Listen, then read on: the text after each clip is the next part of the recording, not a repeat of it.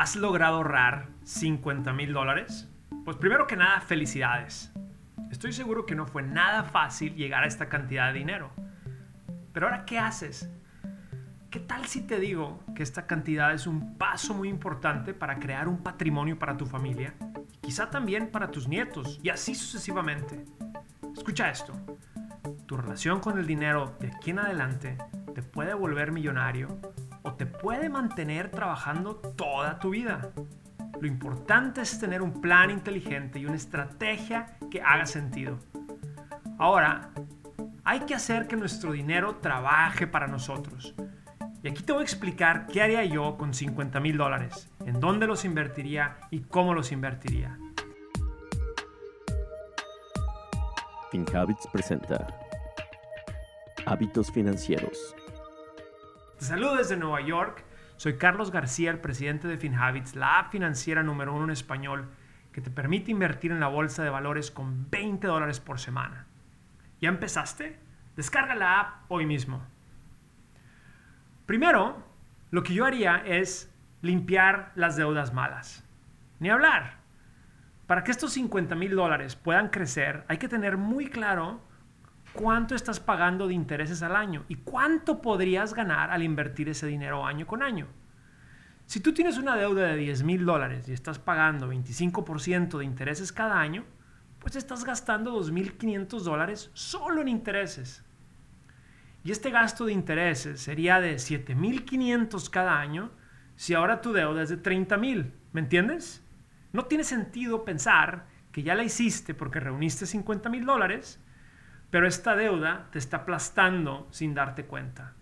Lo primero que yo haría con 50 mil dólares es liquidar estas deudas malas y solo quedarme con las deudas buenas, como la deuda de una hipoteca de una casa con una tasa de interés fija del 3%. Segundo paso, hay que estar preparados para las emergencias. Las emergencias pasan y pasan en los momentos menos esperados. Ya que tienes este dinero ahorrado, nosotros en la comunidad de FinHabits recomendamos tener por lo menos mil dólares a un lado en una cuenta específica que sea para emergencias. Este no es dinero que va a crecer con el tiempo, pero es dinero que te va a proteger en caso de una emergencia. Mucha gente no quiere seguro médico porque piensa que cuesta demasiado. Pues déjame te digo que las emergencias médicas sí suceden y salen más caras que un seguro. La realidad es que los precios de los seguros de salud ya bajaron y en FinHabits puedes averiguar si podrías calificar a los subsidios del Affordable Care Act.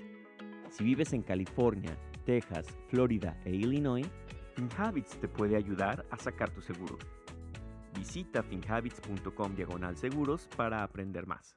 Tercero, hay que pensar muy bien en las metas de 5 años, 10 años y 20 años. ¿Qué quieres lograr en tu vida? Estas metas determinarán el ritmo de vida que quieres tener de aquí en adelante y seguramente qué hacer con este dinero. Si tu meta, por ejemplo, es llegar a tener un millón de dólares de aquí a 20 años, pues adelante. Esta meta requiere que tú inviertas estos 50 mil dólares en una cartera diversificada y sigas contribuyendo 400 dólares cada semana por los próximos 20 años. Así es, tú puedes trabajar en esta meta al invertir tu dinero consistentemente. Recuerda que el tiempo es uno de los factores que nosotros a veces menos aprovechamos.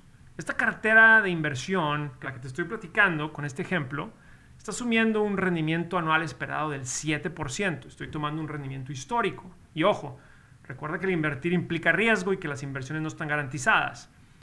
Pero entonces el primer paso es ponerle nombre a esta meta y trabajar para lograrla. Yo tengo cinco metas en mi cuenta de FinHabits. Dos de ellas son inversiones para la universidad de mis hijas. Y cada semana estoy contribuyendo una cantidad. Cuarto, invierte de forma diversificada. Este consejo ya te lo he dado muchas veces, pero hablando de una suma como 50 mil dólares, sería muy arriesgado que invirtieras tu dinero en una sola acción. Hay que invertir de forma diversificada y no poner todos los huevos en una canasta. Gente que dice que lo mejor es meter todo en Tesla o Apple o Amazon, pues es gente que quizás sienta una corazonada y tenga una bola de cristal para ver el futuro. Pero Yo llevo trabajando en Wall Street ya casi 20 años y no conozco a nadie que tenga esta bola de cristal. Al diversificar tu inversión, tú vas a reducir el riesgo y vas a ayudar a alcanzar a que alcances tus metas financieras de una manera más consistente. Quinto, maximiza la inversión para tu retiro. En Estados Unidos, el gobierno nos da un beneficio fiscal si tú inviertes tu dinero para tu retiro. Lo tienes que hacer a través de una IRA tradicional o una IRA Roth. Estas cuentas sirven porque te ayudan a crecer tu dinero año con año y aparte te ayudan a reducir tus impuestos. Entonces, si yo tuviera estos 50 mil dólares y ya pagué mis deudas malas, ya puse a un lado un dinero para emergencias, ahora lo que haría es maximizar mi contribución a una cuenta IRA. En mi caso, estos serían 6 mil dólares a una IRA como contribución máxima este año. Y ya al haber invertido en mi retiro, entonces pondría a trabajar el resto de mi dinero en una cuenta de inversión regular.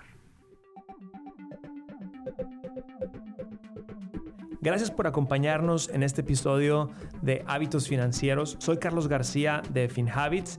Este podcast es producido por FinHabits Inc., Giovanni Escalera en producción y edición, Adal Gutiérrez en guion. Recuerden que este podcast es para efectos de información y no constituye una solicitud o recomendación para comprar o vender activos.